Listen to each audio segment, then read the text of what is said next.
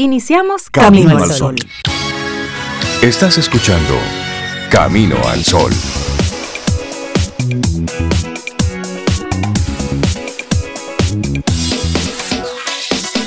Muy buenos días, Cintia Ortiz, Obeida Ramírez y todos nuestros amigos Camino al Sol oyentes. Muy buen día. Hola, buenos días Rey, buenos días Cintia, Laurilla y nuestros amigos, ¿cómo están ustedes? Muy bien, buenos días Sobe, Rey, Laurita y buenos días a ti Camino al Sol oyente. Feliz jueves. Espero que estés muy bien, que estén todos muy bien. Sí, con buen ánimo. ¿Y tú Sobe, cómo estás? Yo estoy muy bien, fresquecita, mirando, yo te digo, así un poco nublado, pero hoy se ven los rayos de que el sol está ahí a pesar de las nubes oscuras. Está ahí, siempre. Plantéate metas que te animen. Este es el tema que estaremos abordando de diferentes formas durante esta mañana. Plantéate metas que te animen. Y este tema ha sido inspirado en la última intervención que tuvimos de Fénix Pérez donde precisamente hablábamos de eso, de conectar con cosas que te animen, cosas que, que saquen de ti sonrisas, que saquen de ti esa, esa curiosidad, esa mariposita en el estómago, que te motiven, que te saquen de tu zona cómoda. Así es que plantéate metas que te animen. A eso queremos invitarte desde temprano. Así es, y bueno, siempre cada tema está acompañado de una actitud. La actitud del día de hoy es de acuerdo a tu realidad. Es como el componente que, complementa el tema del día. Plantéate metas que te animen de acuerdo también a tu realidad, sin perder de vista eso. Porque eso es lo que hace que sea, bueno, cuando hablamos de metas que sean, que se puedan conseguir en el tiempo, que sean válidas, que sean posibles, aunque sean un poco difíciles, porque eso es parte de soñar. Desafiantes, pero, sean desafiantes, pero que, estén dentro de tu, digamos, de tu eh, marco de posibilidades, sobre para que no pierdas porque a veces uno se puede plantear unas metas que tú dices, pero es que es imposible que Sobeida, Cintia, Rey puedan lograr eso. Entonces uno cuando se plantea esas metas se frustra, porque como no la vas a lograr nunca. Sí, sí, sí. Por ejemplo, Yo, yo quiero ser astronauta, eso es una meta en este momento, como que no, no me va. Entonces, si no lo logro, me frustro. Entonces, metas alcanzables, desafiantes, pero que sepas que tienes la competencia, que tienes todas las herramientas para lograrla. ¿Que va a dar trabajo? que va? Sí, pero eso, de eso se trata.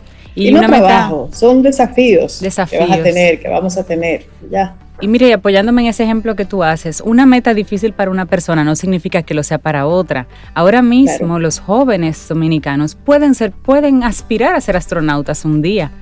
Ya hay mucha apertura, ya hay mucho más educación, se comienza más temprano. Es decir, que eso de ser astronauta, que uno lo ve como un sueño, lo podemos ver como un sueño en una generación, pero una generación más joven es un sueño permitido y posible.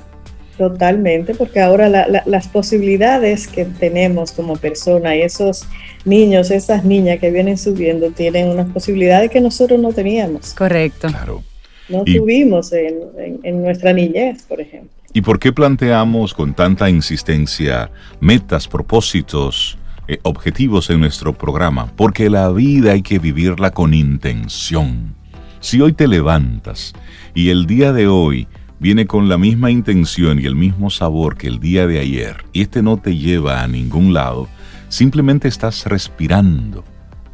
Pero cuando tú le pones a eso un norte, tú le pones un objetivo, tú le pones una meta, pues cada cosa que hagas, cada decisión que tomes, vas a pasarla por ese filtro de esto, me acerca o me aleja.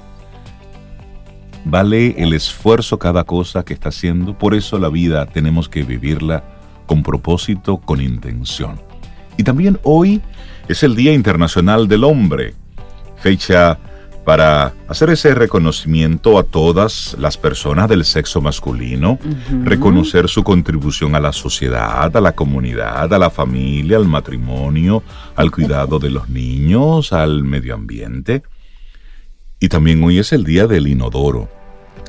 Día para también hacer ese espacio y reconocer lo importante que es ¿Por qué eso veis Cintia se ríe? Es verdad. Coincide con el, Día del Inodoro que tiene mucha, mucha importancia para la salud. En la vida. Por supuesto. y eso marcó la diferencia en la salud pública del mundo. Cuando se desarrolló entonces todo un sistema que permitía hacer un, una, un manejo diferente de los desechos humanos que antes los tiraban a las calles. Sí, sí, sí. Es decir, usted ve esa, esa Europa antigua. Ay, qué bonito, sí, pero no caminara usted de noche. Eso, le lanzaban los, los... Por la ¿eh? ventana. Por la ventana, así es que... Sí, pero me, niego, a, aunque se celebre el mismo día, el a día compararlo. Del no, me niego a asociarlo. No, para, nada, para nada. Estoy diciendo lo que se celebra hoy, día 19, pero también hoy es el hoy coincide con el Día Mundial de la Filosofía, que se celebra cada tercer jueves de noviembre. El de hoy es una coincidencia. Un abrazo a María, a María Eugenia y a todas nuestras amistades ahí en, en Nueva Acrópolis. En Nueva Acrópolis. Sí. De fiesta hoy. Y unas felicitaciones a todos los caballeros que cumplen con ese rol de ser el hombre, de su entorno, de su comunidad, de su casa, de su familia, de su vida que tienen control de su vida, autogestión para no ser un problema para los demás, sino ser parte de la solución. Hay muchos hombres buenos. Esa, esas felicitaciones, Cintia, a los hombres buenos a los maltratadores, no, a los abusadores, a, esos no, a eso, es un llamado, no, quiero felicitar. es un llamado a la conciencia. Solo a los buenos, a, los empáticos. De hecho, lo que dicen los organismos internacionales es para hacer un homenaje a los que contribuyen a la sociedad, a la comunidad, a la familia, al matrimonio, a esos. a esos, sí. Si usted no se considera dentro de ese grupo, trabaje para que el año que viene nosotros entonces lo felicitemos. Y así arrancamos nuestro programa Camino al Sol. Es jueves, estamos a 19 de noviembre. Gracias, gracias por estar conectados con nosotros a través de estación 97.7 FM y también a través de caminoalsol.do. Ten un buen día, un buen despertar. Hola. Esto es Camino al Sol. Camino al Sol. Es momento de reflexión. Camino al Sol.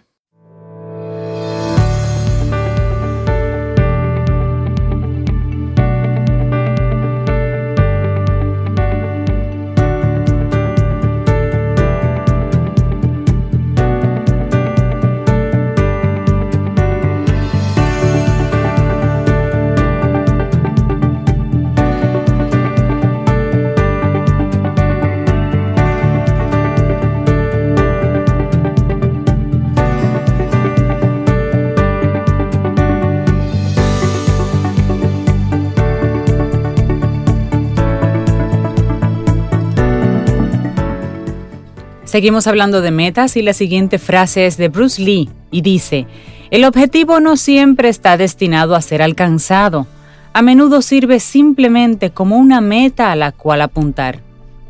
Eso, ahí te compartimos entonces nuestra reflexión para, para esta mañana que viene conectada directamente. Cómo proponerte metas realistas para no frustrarte y es que hay muchos motivos por los que nos podemos poner metas demasiado grandes, lo cual lleva a frustrarnos. Entonces, vamos a ver cómo podemos poco a poco ir organizando estos objetivos. Bueno, y es que te lo habrán dicho una y mil veces. Fijarte metas y objetivos en la vida es algo fundamental. Eso se lo viven repitiendo a uno. Es necesario tener algún tipo de ambición, querer conseguir algo para que sepas exactamente cómo dirigir tu vida, porque no es lo mismo querer estar trabajando como docente dentro de cinco años, por ejemplo, que querer ser el mejor cirujano de tu país.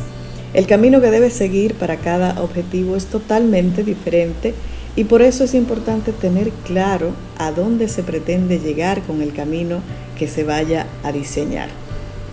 Más lo que puede que no te hayan dicho es que esas metas y esos objetivos deben ser sobre todo realistas.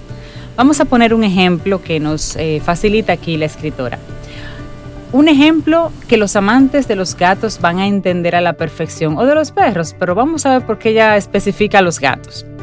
Los veterinarios y especialistas suelen recomendar que no se juegue con un gato a que persiga la luz de un láser Para ellos, esa luz se convierte en su presa, su objetivo. Pero ¿y por qué? Se ven bien divertidos. Se ven divertidos, hay muchos videos.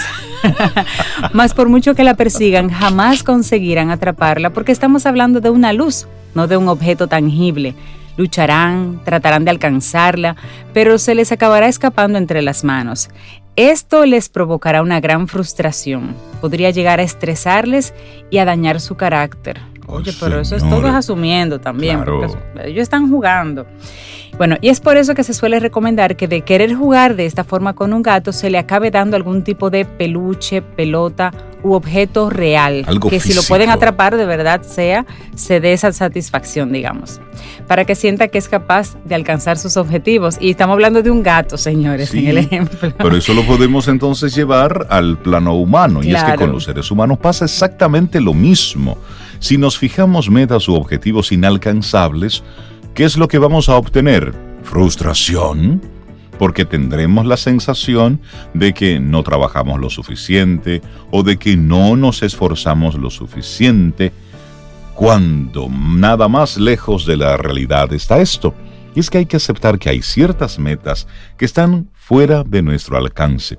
Y esto no tiene nada que ver con nuestra responsabilidad y o esfuerzo sino por cualquier tipo de agente externo. De otra forma, nuestra autoestima va a sufrir tanto como la de ese gato que cree que ya no sirve para cazar. Ay, el pobre gato, caramba. Y es que los objetivos son buenos, pero cuando son realistas, a la hora de poner metas, es fundamental que éstas sean realistas. Esto no quita que puedan ser ambiciosas, como hablábamos hace un ratito. Claro que pueden serlo y deberían serlo, pero siempre teniendo en cuenta nuestra realidad, nuestro contexto, porque dependemos precisamente de eso. Es imposible que aprendamos a hablar a la perfección un idioma que nos es desconocido en tan solo un mes, al igual que es imposible que sin tener ningún tipo de facilidad para el canto, nos convirtamos en artistas musicales de la noche a la mañana. Plantearnos este tipo de metas inalcanzables lo único que consigue es provocarnos una gran frustración y dañar nuestra autoestima. Esto acabará repercutiendo en nuestro entusiasmo futuro a la hora de ponernos objetivos y puede que pasemos de ponernos metas inalcanzables a dejarnos llevar sin tener ningún tipo de plan futuro que sería el otro extremo. Exactamente. Bueno, y es por eso que hay que tener en cuenta los tiempos que se necesitan para hacer ciertas cosas. Rey a veces lo menciona, que por más prisa y dinero que usted tenga, una casa no se puede construir en una semana, porque hay que dejar que fraguen muchísimas cosas, hay que instalar cosas y esperar que se sequen, que no dependen de usted. Por más prisa que usted tenga, un huevo se toma tres minutos para zancocharse, aunque usted esté corriendo, son tres minutos, ni más ni menos. Entonces, el tiempo es importante y hay que tener también en cuenta el tiempo individual que cada uno necesita. Valora tus aptitudes, analiza qué se te da bien, en qué sobresales. Y a raíz de todo esto, entonces intenta plantearte metas viables. Por ejemplo, ¿eres bueno escribiendo? Ponte como una meta escribir un libro. Pero date plazos, date un plazo de dos, tres años, no de 15 días o de un mes. La impaciencia no es buena amiga de ningún proyecto, pese a que pueda parecernos lo contrario. Evitar la frustración es tan sencillo como ser conscientes de la realidad que nos rodea y del esfuerzo que supone cada actividad. Bueno, hay que tener en cuenta a la hora de establecer una meta, aunque ya lo hemos dicho en varios momentos, te lo recordamos. Los objetivos no solo deben ser realistas, sino que deben marcarse de una manera determinada, para así garantizar que se podrán llevar a cabo. Las metas que la gente suele ponerse a principios de cada año suelen ser imposibles de cumplir, y es precisamente porque son irreales. Si nunca has hecho deporte, ¿cómo te planteas ir al gimnasio seis días a la semana o salir a correr de lunes a viernes? Esto no es de 0 a 100 en 4 segundos. Usted no es un vehículo. Que a correr 5 kilómetros, no, eso toma, no, momento. toma tiempo, el Claro, claro, claro. Hay que pensar por el comencipio. Por el comencipio. el principio. ¿Qué era que decía el comencipio? Era, era el chavo. Era por ahí, era Chespirito que decía algo así. Ah, Hacer deporte dos o tres veces a la semana, ir buscando qué es lo que te motiva e ir poco a poco, bueno, pues potenciándolo. Hay algunas claves que pueden ayudar favorablemente a la hora de establecer unas metas que de verdad puedan cumplirse con todos los beneficios que eso tiene para la autoestima de la persona que se le está proponiendo. Y son mucho más simples y sencillas de lo que puedas haber imaginado. Así es que vamos a continuar con esta reflexión. Claro, de a poco o nada sirve que cojas las metas de otra persona déjame, Cintia se plantea una meta, esa es la meta mía. Me gusta su meta, déjame yo también coger. No, no, eso no es así. Tú me prestas, Mi meta mía, la suya es suya. No, no, no. Porque si escoges metas ajenas, vas a fracasar, eso es seguro. Si te interesa un objetivo de que algún conocido tuyo se ha planteado, por supuesto que puedes hacerlo tuyo, pero siempre adaptándolo a tu realidad. Piensa en tu contexto en lo que realmente deseas, en lo que quieres conseguir con el camino que te propones y entonces te será mucho más fácil. Además, es fundamental que la meta sea clara. Poner metas ambiguas como, por ejemplo, estudiar una carrera. Ajá. Ajá. Sí, perfecto. Pero ¿cuál carrera? Estudiar una carrera no sirve de nada. ¿Qué carrera te gusta? ¿Por qué te gusta? Y además pensar que esa carrera puede ser a futuro, piensa cinco años adelante, ¿cómo te ves ejerciendo esa carrera? Entonces, siempre concretos esos objetivos, con una finalidad clara. No solo esto, si la meta no te motiva o te parece lo suficientemente importante, no te parece importante, probablemente acabes abandonando. Claro, y esto está muy relacionado con el hecho de que debe ser tú quien redacte y elija la forma individual de esa meta, porque solo así sabrás si realmente te motivará hasta que logres alcanzarla. Por último, debes ser capaz de medir la meta. Debes ser capaz de ir viendo si le estás cumpliendo o no, para que así consigas ir motivándote poco a poco o ajustando, si fuera el caso. Por ejemplo, de poco sirve decir, voy a hacer más deporte como dice Cintia a veces. Eso no sirve de nada. Voy a hacer más deporte, no. Es mucho más práctico decir, sí, sí, yo me, yo, me, yo me tiro al medio, no importa. Es mucho más práctico decir que vas a salir a correr o que vas a caminar tres días a la semana. Y si es posible decir de tal hora a tal hora. Eso es. Porque así podrás ir viendo si realmente cumples tus objetivos, si estás más cerca de tu meta. Y ya verás, ya veremos todos cómo eso elimina la frustración y la potencia, la autoestima la potencia y elimina la frustración. Bueno, ¿cómo proponerte metas realistas para no frustrarte? Una reflexión que te compartimos fue escrita por María Isabel Baina González y te la compartimos aquí en Camino al Sol. Mm, disfruta tu café en compañía de Camino al Sol.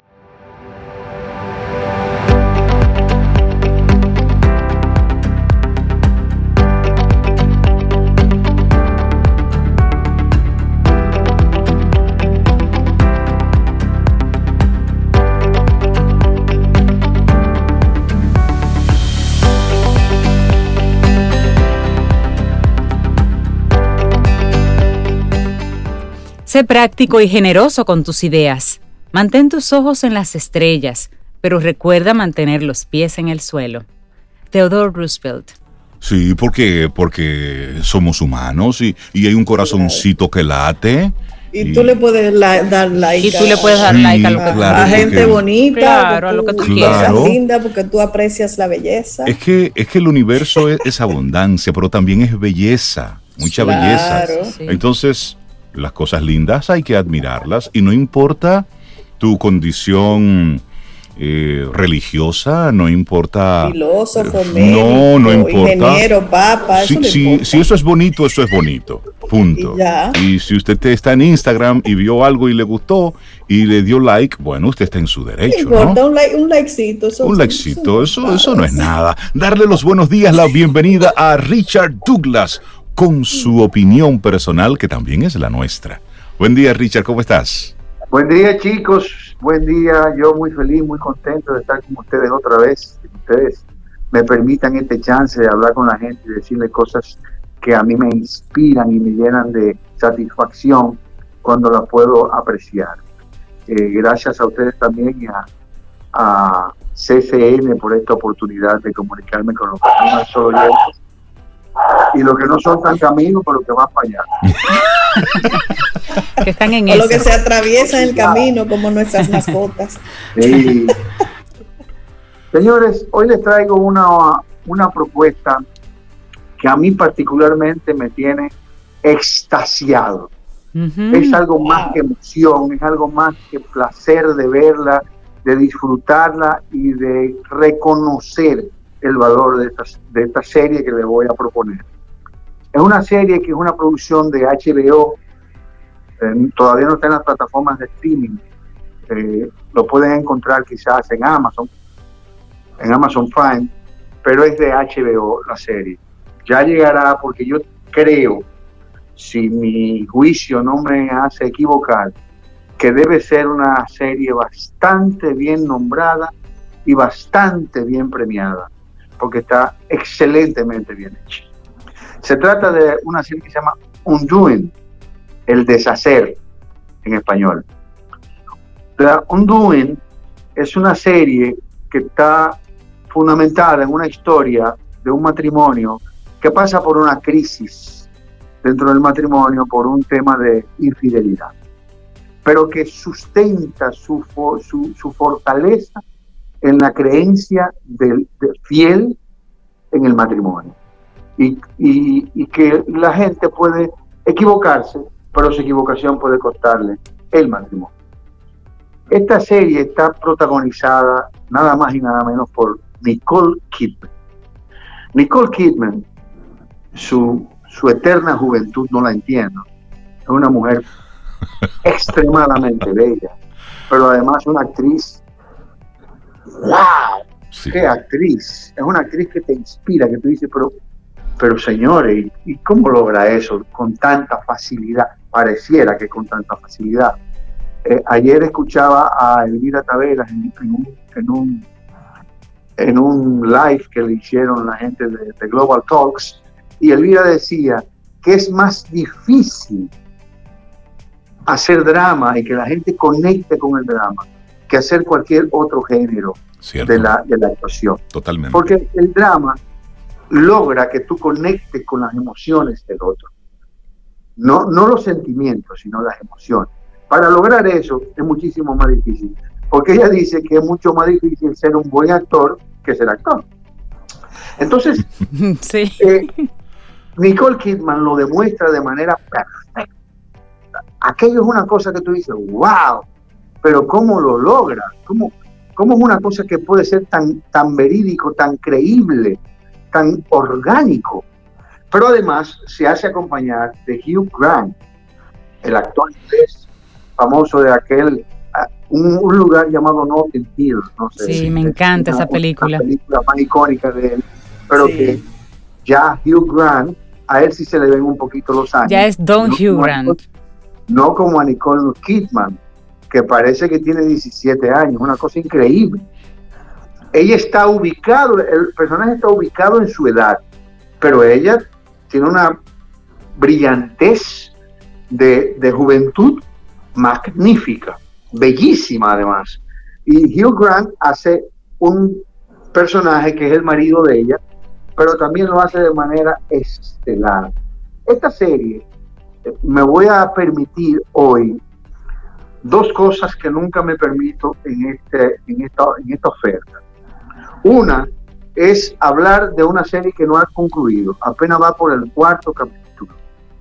No ha concluido, puede ser que cuando concluya haya más gente a la que tenga que mencionar, que voy a tener que remencionarla. Muy bien. Nunca hago eso pero lo quiero hacer porque es demasiado, demasiado buena como para no mencionarla.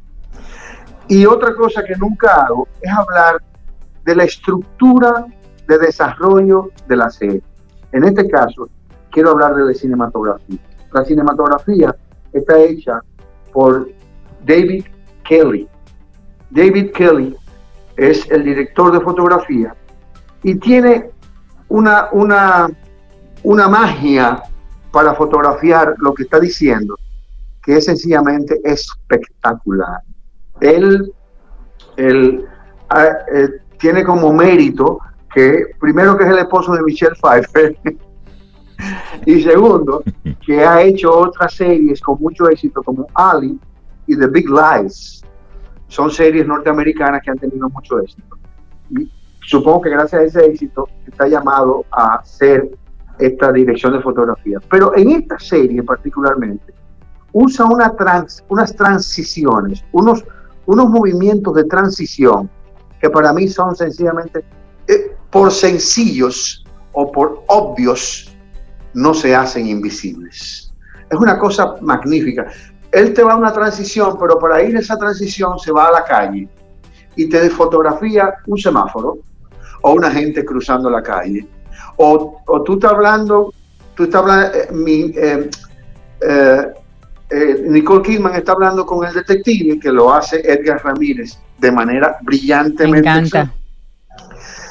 Y, Edgar Ramírez, para hacer el, interrogatorio, se está remangando la manga. Y, el director, y el director se va al remangado de la manga. No tiene nada que ver. nada que ver. Pero para producir una transición suave, soft, natural, cosas que pasan en la vida, que es normal que pasen. Prender un bombillo, subirse la manga, arreglarse el cuello, el, el pelo, hacerse así. Esas cosas es la fotografía de manera magnífica. Eh, esta, esta serie, como les dije anteriormente, están ahora destacando más los creadores que los directores, está creada y escrita por David Kelly. David Kelly es, este hombre que le estoy diciendo, que es un, excelente eh, creador y escritor. Donald Sutherland es el actor que hace el papá de Nicole Kidman. No sé si ustedes se acuerdan de Donald Sutherland. Lo más reciente que le puedo contar es Juegos del Hambre, aquel actor histórico, ya muy maduro, ya un señor mayor.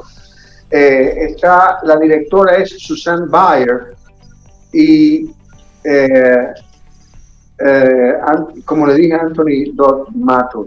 Hay, otras, hay otros actores que están en esta serie como eh, le puedo mencionar el caso de, de una actriz muy que, hace un papel excelente se llama Lily Rafe. Lily Rafe es una actriz norteamericana que es la hija de Jill Clayborne. No sé si se acuerdan Jill Clayborne, la famosa actriz ya fallecida, y del autor David Rafe. Aparte de, esta, de estas personalidades, encontramos un niño, Noah Jupe. Noah Jupe es, es el hijo de Nicole Kidman y de Hugh Grant en la película y hace un papel formidable. El niño está muy centrado y una vez más, repito, siempre que hay un niño, para mí el mérito es más del director que del niño. Aunque el niño tiene su histrionismo y sus capacidades. Hay una actriz que es inglesa porque, porque por el, por la influencia de Inglaterra en África del Sur, pero ella es sudafricana, de, de Nosabi, Norma Dumezwini. Norma Dumezwini es una morena que hace la abogada perfecta, bien manejada, bien dirigida, bien creíble, bien desdoblada en este personaje. Ha, ha sido ganadora de muchos premios importantes, como el premio Tommy de teatro en New York eh, entonces, estos actores, que también está, está Matilda De Angelis, una italiana, que hace el personaje de la mujer con la que Hugh Grant le es infiel a Nicole Kidman. Es la, es la, la, base fundamental del, del, del, argumento de, la, de la serie. Por favor, no se la pierdan. Aquí hay un concierto de buenas actuaciones, hay un concierto de buena dirección hay un concierto de dirección de fotografía, hay un concierto de texto, hay un concierto de dramaturgia, hay un concierto de, acciones que pareciendo simples se convierten en las más importantes. No se la pierdan, búsquenla, es de Sony, pero está, la pueden encontrar en la plataforma de Amazon Prime, todavía no está en streaming, o sea, no está en Netflix, ni nada que se le parezca, pero está en su cuarto capítulo. Es una serie excelente. Edgar Ramírez está sencillamente adorable. No lo puedo decir mucho por un asunto personal, pero está adorable. Me encanta ese equipo de actores, ya por eso tiene que ser maravilloso. La gente puede entrar a la página de HBO en hbo.com barra de Ondoin y ahí encontrarás varios, varios clips de que te pueden ir dando una idea. Sí, por supuesto, cuando usted le da al a, la oportunidad de ver el episodio gratis, que tiene siempre el primer episodio gratuito, pues te dicen, we're sorry, this video is not available in your region. Porque va por el cuarto capítulo, va por el cuarto capítulo. Va por el cuarto capítulo, así es. Sí. Y, para los que tienen eh, HBO, ya que eh, lo mencionó Richard, la colocan a las, a las 9 de la noche, 9, 10 de la noche los domingos. Es que estrenan cada, cada episodio. Eh, Donald Sutherland, aquel, este actor ya mayor, muy mayor, que hace además el papel de un hombre mayor, tiene un manejo de la ironía. A mí me encanta. Magnífico. No, no pueden dejar de verlo. No pueden dejar de verlo. Es una cosa sencillamente magnífica. Dense ese banquete. Eso. Eso haremos, Richard. Gracias a ustedes y gracias a CCN por esta oportunidad de decirle mi emoción, mi pasión. Ten un buen día, un buen despertar. Hola. Esto es Camino al Sol. Camino al Sol.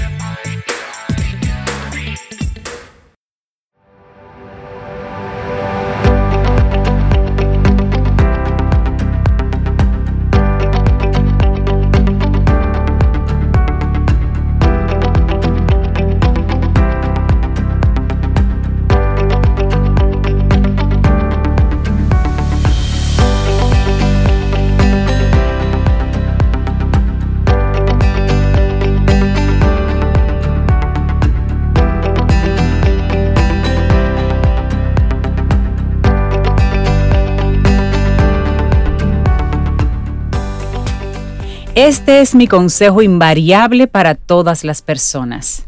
Aprende a cocinar. Prueba nuevas recetas. Aprende de tus errores. Sé valiente y sobre todo, diviértete. Esta es una frase de Julia Child, la chef. Ay, yo pensé que era mía. Ah, y slash Sobeira Ramírez. Yo, yo hubiera dicho una cosa así. Bueno, hablando, hablando de eso, yo estoy ahora mismo en, en, una búsqueda y ya luego les cuento un poquitito más. Pero vamos a darle los buenos días, la bienvenida a una mujer que durante años ha estado conectando con los jóvenes, con los adolescentes desde su espacio aquí en Camino al Sol. Ella es una apasionada en la consultoría de jóvenes, apoyándolos a crear un plan de acción para el empoderamiento de su futuro. También ella trabaja mucho la consultoría de empresas. Estamos hablando de Rosario Arostegui. Buenos días, bienvenida de nuevo a Camino al Sol. ¿Cómo estás, Rosario? Muy contenta, muy buenos días, muy contenta por estar aquí con ustedes en Camino al Sol. Estoy también transmitiendo hoy live porque hoy en también, y por eso digo muy contenta por muchas razones, estamos eh, con muchas actividades dentro de lo que es la Semana Global de Emprendimiento que se celebra en esta semana. Buenísimo. Entonces, justo hoy me toca a mí, o sea, tengo dos actividades en agenda para compartir y hablar de emprendimiento hacia los jóvenes, que como bien dice Rey, realmente me apasiona, me planteé dentro de lo que es esas actividades, yo me viene la pandemia y yo disfruto muchísimo del torneo, de jugar con el juego de emprendimiento que otras ocasiones he hablado aquí y dentro de la pandemia dije, ¿y ahora? ¿Qué será? ¿Y cómo seguiremos en esto? Y bueno, gracias a Momento Cero, que es la empresa que, que diseñó el juego en Chile, pues ya sacaron la versión digital y el viernes estaba yo en mi primer torneo online del plan. Oh. Sí, sí, sí, todo ajustándose. ¿Qué tal? Sí. Sí, bueno, es una experiencia diferente. Yo, como era organizada desde Chile, fue el piloto. Eh, quise participar precisamente para ver cómo yo aprendía para traer la experiencia y organizar el torneo aquí. Pero lo primero que les voy a invitar a todos eh, es que hay una plataforma, yo hablaba la semana pasada, la otra vez, de juegos eh, en lo digital, ¿no? En, juegos educativos. Y hay una plataforma que se llama Tabletopia, Tabletopia. Y en esa plataforma hay muchos juegos de mesa llevados a una plataforma digital y el plan, que porque lo, en esta ocasión lo tengo aquí, eh, en su, es un juego de mesa que también está el City y está en esa plataforma. Yo les invito a que le den ahí, cliquen, punchen, como dicen, y, y se atrevan a jugar. Y pues de todas formas, pronto estaremos organizando mesas de juego para los que no se animen a punchar solos, les hablemos de lo que es emprendimiento y le enseñemos a jugar. Pero la verdad es que la experiencia es muy buena y conecto con eso, con el tema de hoy, y precisamente como estoy entre todo emprendimiento esta semana, pues esta tarde vamos a hablar de qué es eso de educar para emprender y para qué educar para emprender. Y yo creo que, eh, Cintia, me diste la pauta fabulosa, porque esa frase que tú decías hace un ratico, es precisamente, sí, es una de las, de las motivaciones para emprender. O sea, prueba cosas nuevas, atrévete y si no salió bien el plato, pues no hay problema, aprende cuáles son los ingredientes que tienes que combinar para que salga bien y lo vas mejorando y disfruta, disfruta ese proceso. Y esas son algunas de las pautas básicas cuando hablamos de emprendimiento.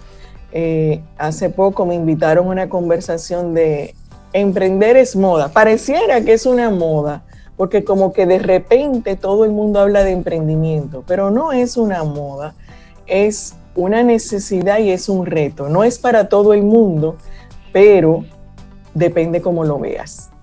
Y eso es la razón por la cual eh, quiero hablar de qué educar y para qué educar en emprendimiento. Muchas veces las personas piensan que educar en emprendimiento es que queremos que todos sean empresarios. Mm, que sean dueños de negocio. No necesariamente. Esa será una opción que siempre tendrán cada quien, elegir qué quiere hacer con su vida y por eso hablar de proyecto de vida más que decidir una profesión. Tu proyecto de vida incluye una profesión. Ahora, no importa lo que tú elijas, necesitas algunas habilidades o competencias que son necesarias y que se pueden aprender con el enfoque de emprender que tiene que ver con atreverte a experimentar, que tiene que ver con tomar decisiones porque vas a tener alternativas y, va, y tiene que ver con asumir el riesgo, que es eso de atreverte, manejar los fracasos, porque emprender sabemos todos los que estamos aquí, que no siempre sale bien a la primera, algunas veces sale bien, otras no, pero que no salga bien no quiere decir que no va a funcionar. Eso es lo que por ahí no es. Entonces quiere decir que es importante que yo me mantenga enfocada en mi objetivo, porque eh, eso es lo que me va a ayudar a que si estoy clara en lo que quiero, puedo encontrar diferentes formas. Entonces, ¿cómo yo puedo educar en emprendimiento, incluso desde el hogar? No esperemos ni siquiera que lleguen a la escuela, pero bueno, mi motivación es llevar herramientas al aula pero desde tu casa, ¿cuántas veces cuando a tu hijo se le ocurre eh, hacer eh, una voltereta, una nueva receta, te la cambia, te plantea una idea, hacerlo diferente? Eh, qué sé yo, cada quien ha vivido situaciones, pero todos los que tenemos hijos en algún momento, nuestro hijo no vino con alguna, nos vino con alguna propuesta loca. Loca, ¿por qué? Porque no se parecía a nosotros, no estaba dentro de nuestro contexto, nos rompió el esquema. Eh, y eso es atreverse a hacerlo diferente. Entonces tiene mucho que ver con educar en el comportamiento. ¿Para qué educar en emprender? Te puedo decir muchas razones, pero me voy a quedar con una por hoy. Y es en la medida en que yo motive y eduque en emprendimiento, estoy motivando a que rompa las estructuras y por lo tanto pueda encontrar respuestas diferentes. Y si nosotros necesitamos hacer negocios diferentes, porque ya nos los enseñó la pandemia, manejar la incertidumbre, El que tenía duda también nos lo enseñó este año.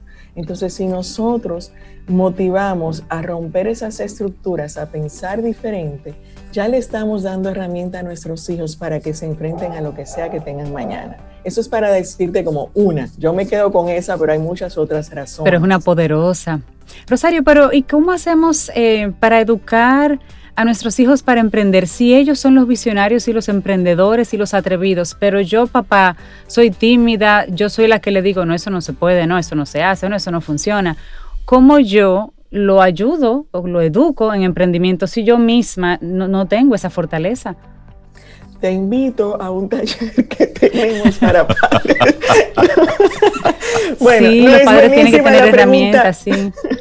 Es buenísima y muy válida. Lo que pasa es que cuando hiciste la pregunta, me recordaste algo que trabajamos y de hecho dejamos un live en mi cuenta que lo hicimos este, este martes. Y era cómo yo le enseño a mis hijos a ser visual, kinético, auditivo si no soy. Cómo le enseño a emprender si no está en mí. Yo tengo una profesora que es monitora y me dice, yo me doy cuenta mis eh, alumnos son más atrevidos que yo. Yo me quedo haciendo pocas inversiones y eso habla de el miedo que tengo al riesgo.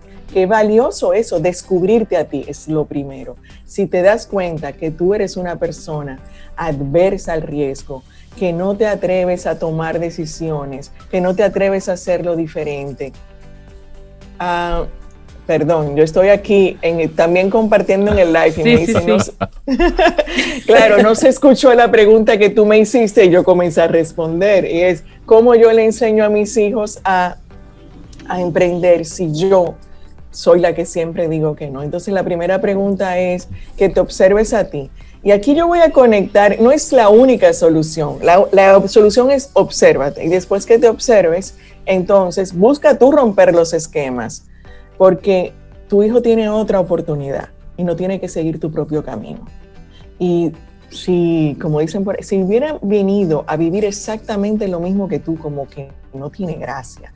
Entonces, no te lo dejo de pregunta existencial, si quieres, pero vino a, vino a cumplir con otro rol, no con el tuyo, a dejar otras huellas, no a pisar sobre las tuyas. Las tuyas pueden orientar, pero que abra su propio camino. Esa es la propuesta desde el emprendimiento.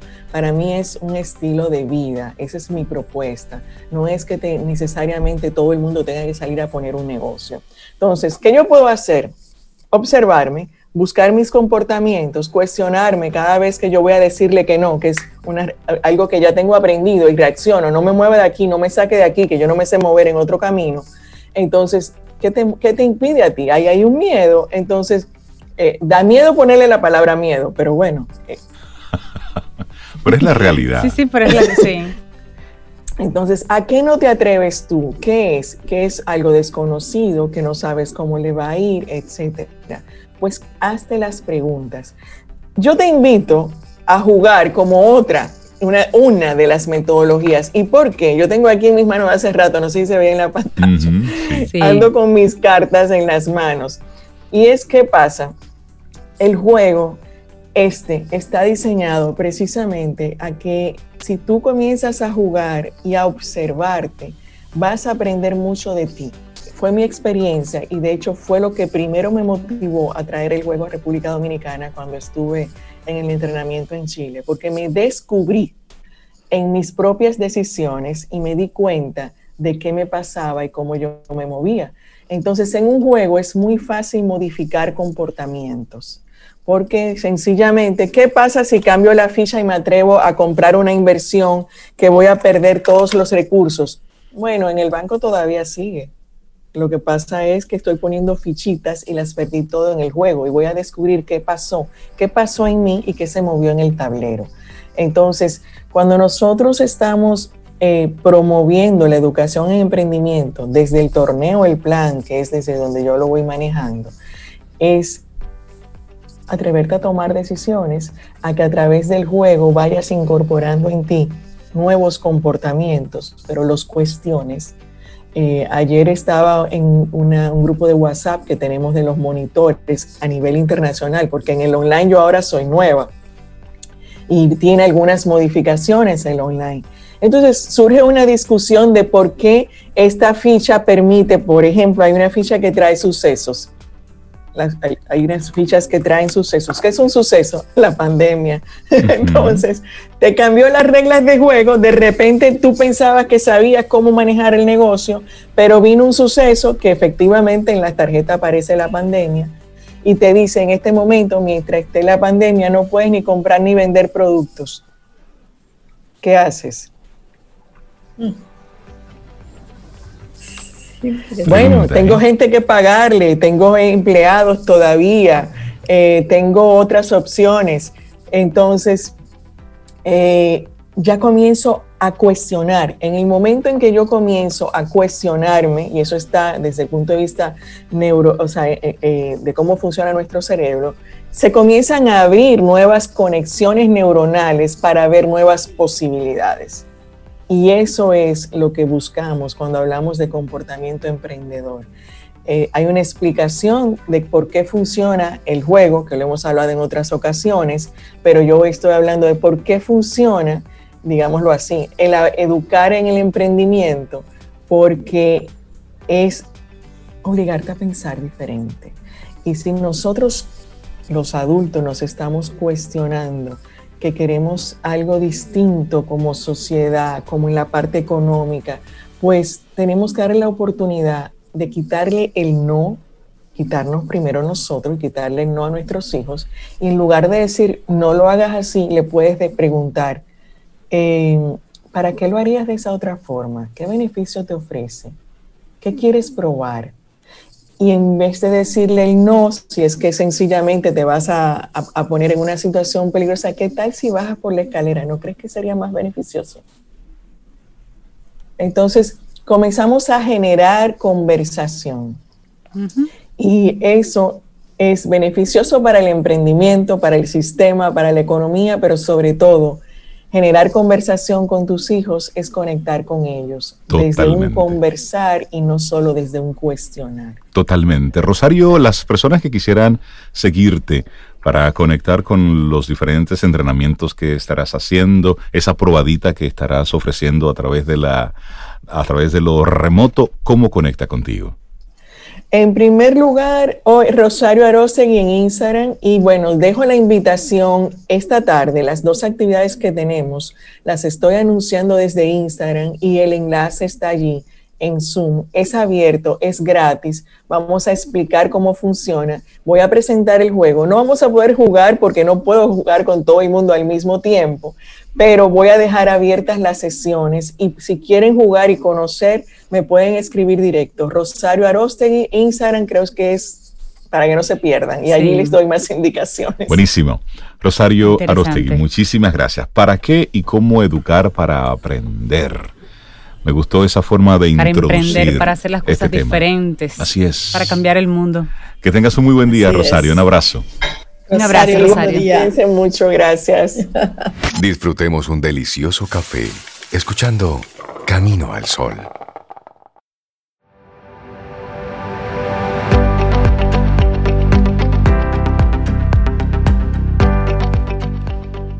Y hablando de metas, nuestra siguiente frase es de Pat Summit. Dice, es más difícil mantenerse en la cima que subir.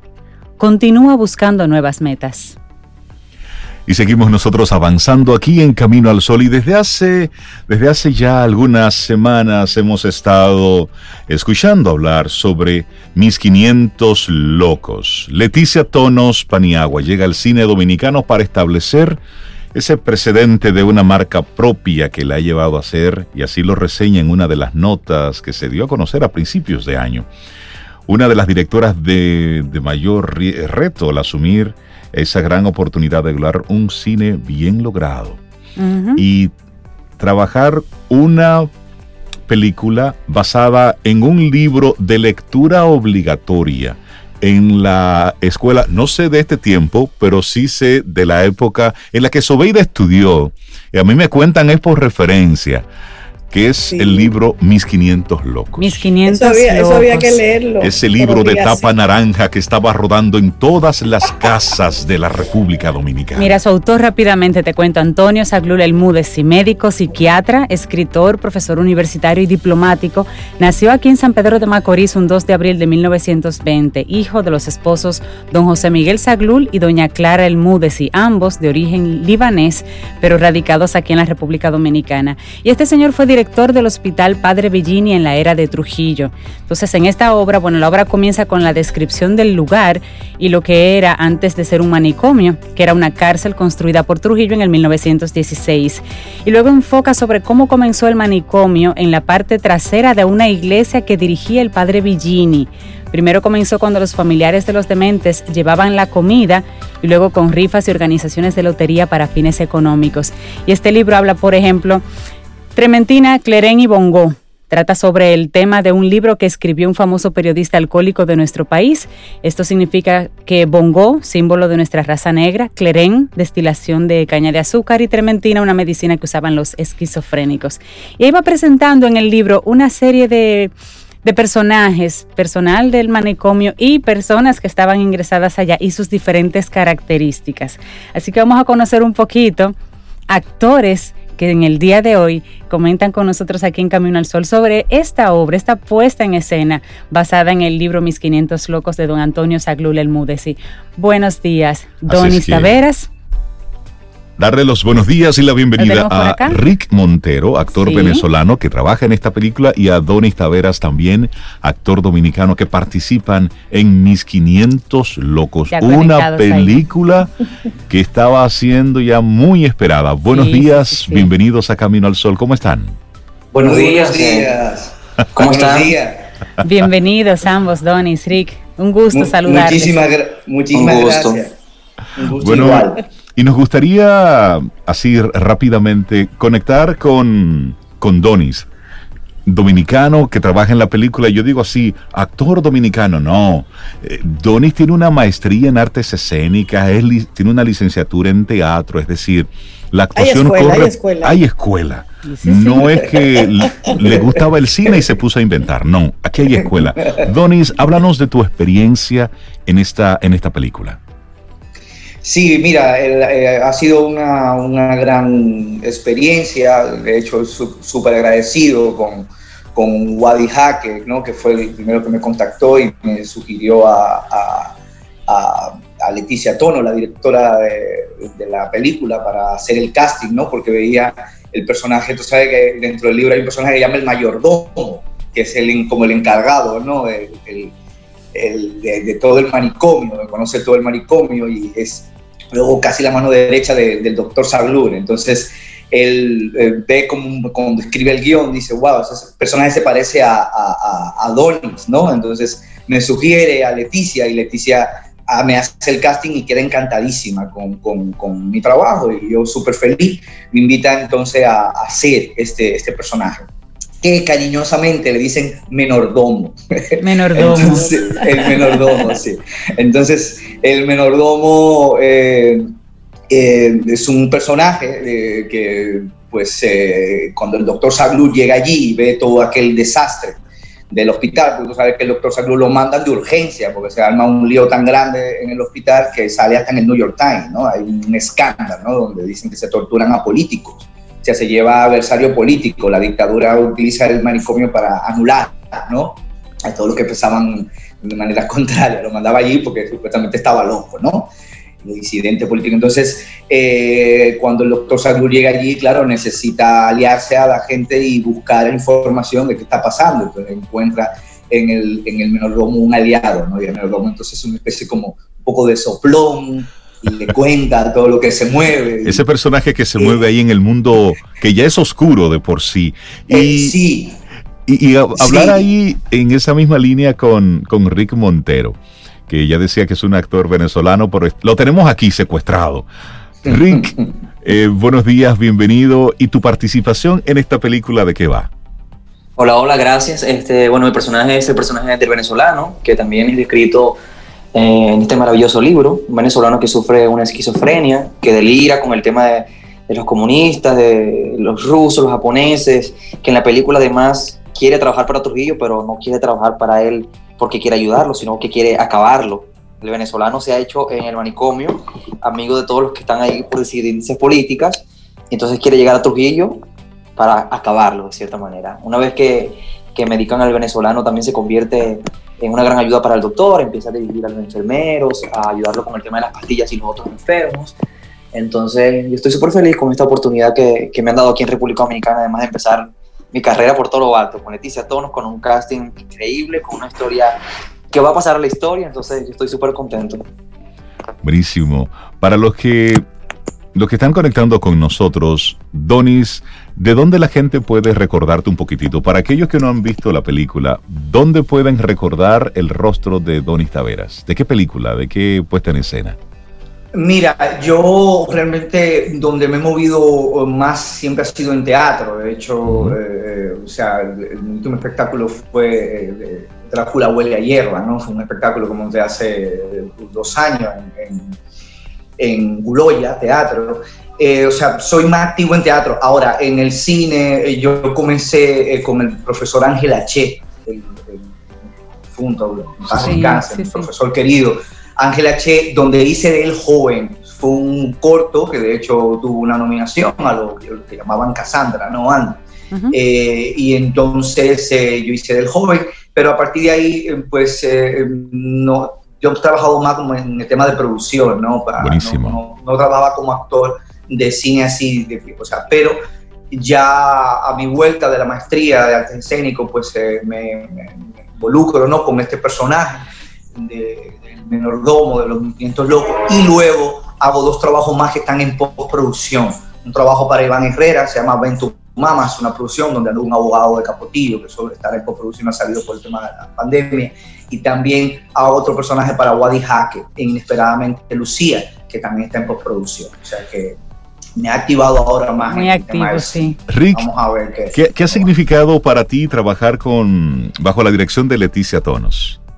Pues imagínate, mira, eh, muchos de los actores que, que, que, he conocido y que de pronto no han tenido esa oportunidad de trabajar con ella, me han dicho, pero loco, ¿cómo tú llegaste a Leticia?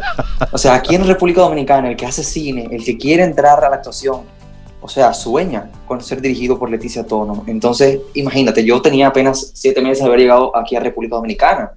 Estaba trabajando eh, como camarero, porque bueno, eh, pila problemas, tratar de, solucionar cómo ayudar a mi familia, cómo estabilizarme.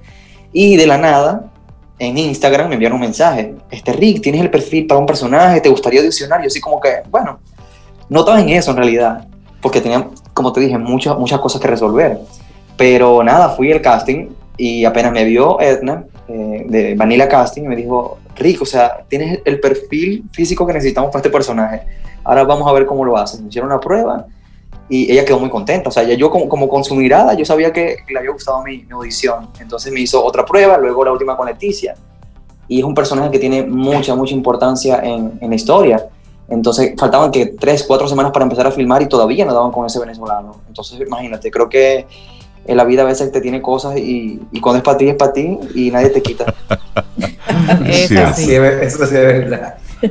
Es así. ¿Y cuándo tendremos ya la, bueno, creo que la película está en los cines, desde hace ya varias semanas. ¿Cuáles cines están ahora mismo mostrando la película Donis, Rick? ¿Tienen la información?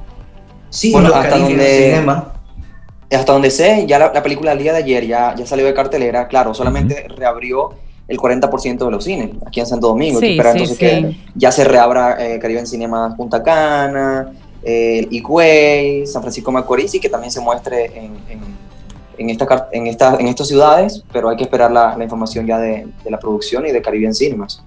Donis, una vez, y también Rick, una vez ya ustedes vieron la película, es decir, se sentaron, la vieron, ¿qué sabor les quedó en la boca?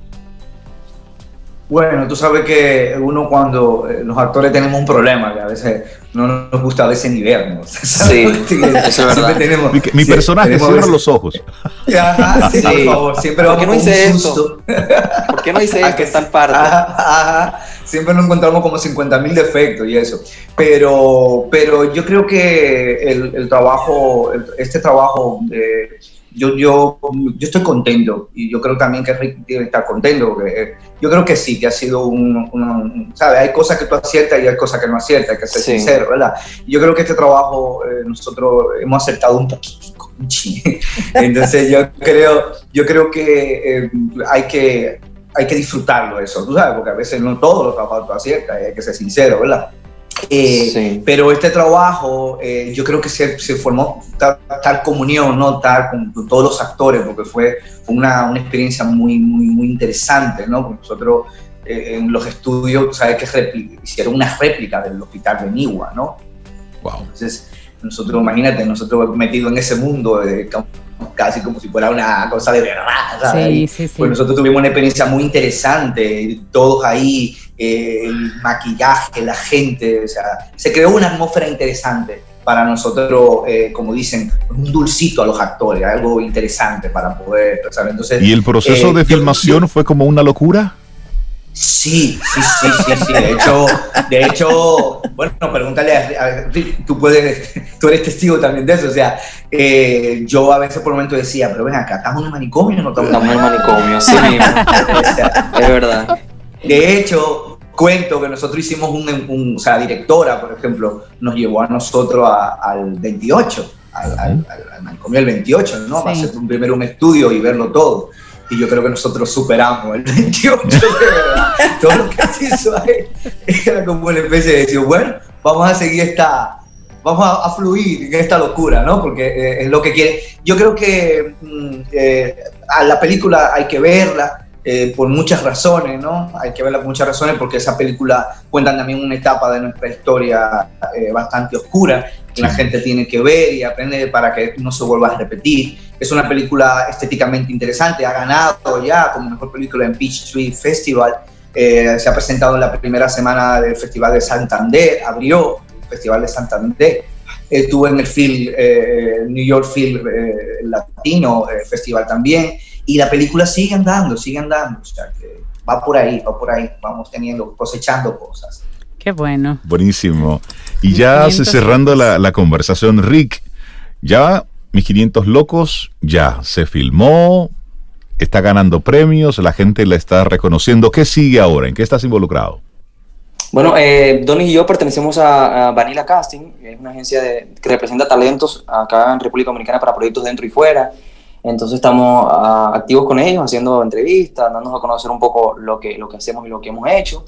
Y nada, haciendo casting y esperando nuevas oportunidades. Yo estoy bastante contento con, con el trabajo que, bueno, que hice, que hicimos todos en esta película. Y mm, que además, o sea, yo la he visto cuatro veces y las cuatro veces he salido llorando. Que además, no solo, no solo eh, el trabajo que tú haces como autor y lo que ves que, que se logró en conjunto, sino la hermosa historia que es el trabajo tan grande que hizo el doctor en medio de una dictadura para sacar adelante su manicomio y sus locos, como le llamaba cariñosamente. Entonces fue una persona que entregó su alma en pro de la salud en el país y bueno, eso creo que toca a cualquiera.